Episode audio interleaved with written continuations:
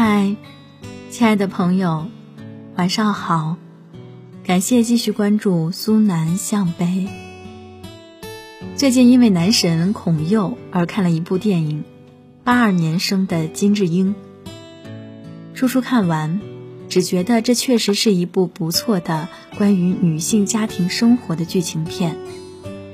它没有波澜起伏或是惊心动魄的大故事情节。只是舒缓而温柔地讲述了一个平凡女性在得了育儿抑郁症之后，回顾过去三十五年的岁月。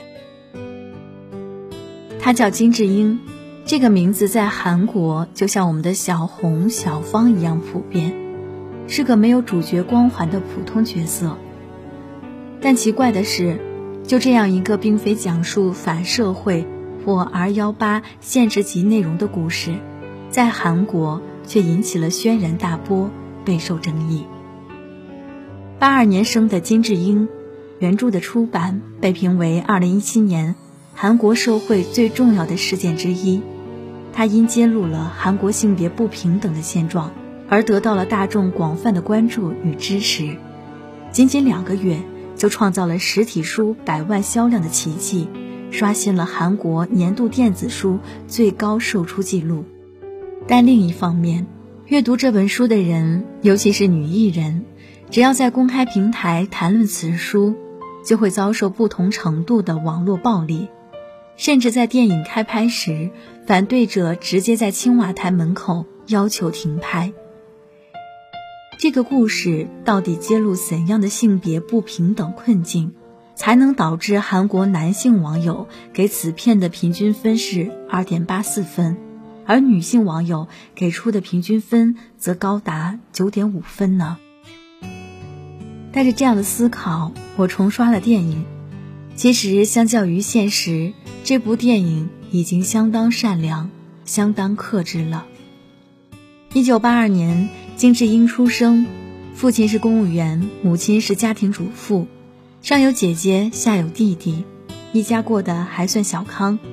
他从小努力学习，考上重点大学，毕业后又在大公司工作，还与一个温柔体贴的好男人结婚了，生下可爱的女儿后，便从此成了家庭主妇，照顾女儿，操劳家务，顾全婆家。作为别人的妈妈，别人的妻子，她偶尔会觉得幸福，但有时候也会觉得自己像是被禁锢在什么地方。挣脱不开。看着夕阳西落，想稍作惬意的休息一会儿，可女儿的哭声又传来了。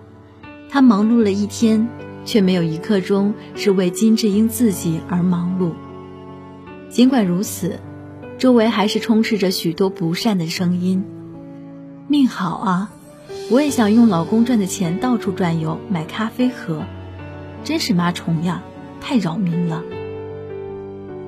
在这种牺牲自我理想与价值还不被社会认可的情况下，金智英病了，是精神疾病，常常不自知的像是被人附身了一样，以妈妈、外婆、学姐等人的口吻说一些奇怪的话。人好像只有在生病的时候，才会被这个世界注意到且关爱着。回望过去三十五年。金智英的病不是一蹴而就的，而是现实里那些不公、委屈之事日积月累造成的结果。小时候家里重男轻女，钢笔只有弟弟能得到，爸爸只记得弟弟喜欢吃红豆面包，不记得自己讨厌红豆面包。上补习班被跟踪狂跟踪了。爸爸只说衣服要穿得得体些，裙子不能太短。工作时，男上司会冷嘲热讽，孩子就得待在妈妈身边。事业有成又如何？孩子毁了，什么都完了。晋升时，不是因为实力不够，而是因为女职员要结婚休产假，所以不能升职。去洗手间时要小心翼翼检查所有小洞口，时刻提防针孔偷拍摄像头。结婚后，要舍弃工作照顾家庭，想重回职场，找不到合适的育儿嫂，只能又妥协。逢年过节要去婆婆家料理全家的餐食，但谁知道，她也渴望回到自己父母身边呢？以上这些事情，其实是很多女性曾经历过的真实写照。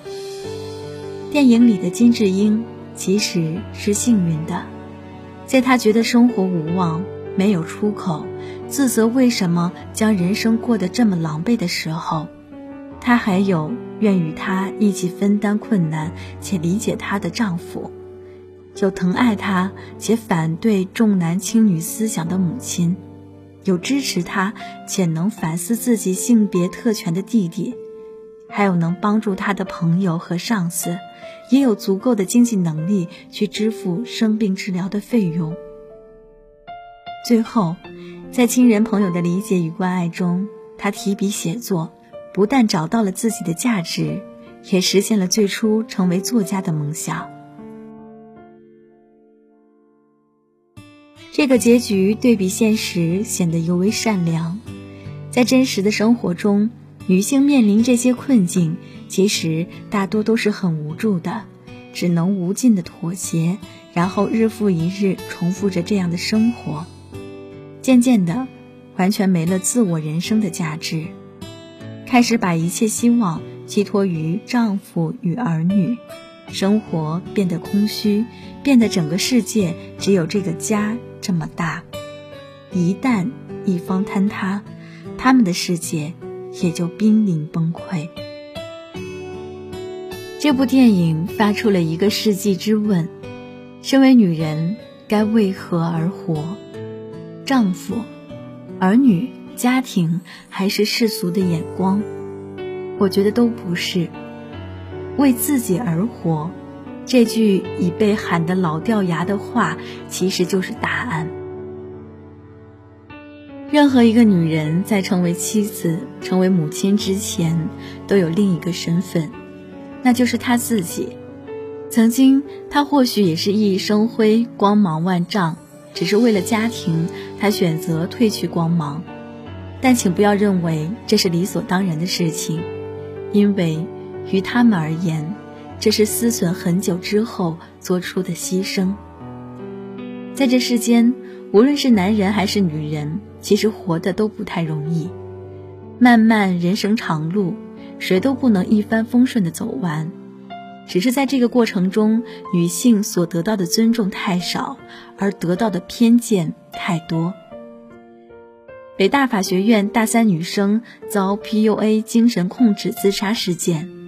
崔雪莉因网络暴力相继自杀事件，网红主播雨芽惨遭家暴事件，大学教授性侵女学生，职场上的性骚扰，地铁公交上的猥亵，无处可躲的偷拍，这些真实而可怕的遭遇，或许不是一本畅销书、一部热映电影就能完全解决的，它需要每一个女性学会为自己呐喊。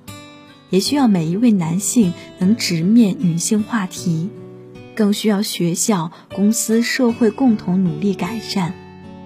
我们说，女性独立，并非指要成为一个事业有成的女强人，而是希望我们能拥有一个平等的机会去获得个体自由，忽略性别，彼此尊重，职场平等竞争，家务共同分担。让我们能成为自己想要的样子。男神孔佑曾在节目中提及自己接下这部戏的原因。他说，看完剧本想起了自己的妈妈，哭着给妈妈打了电话，就决定哪怕被骂也要出演。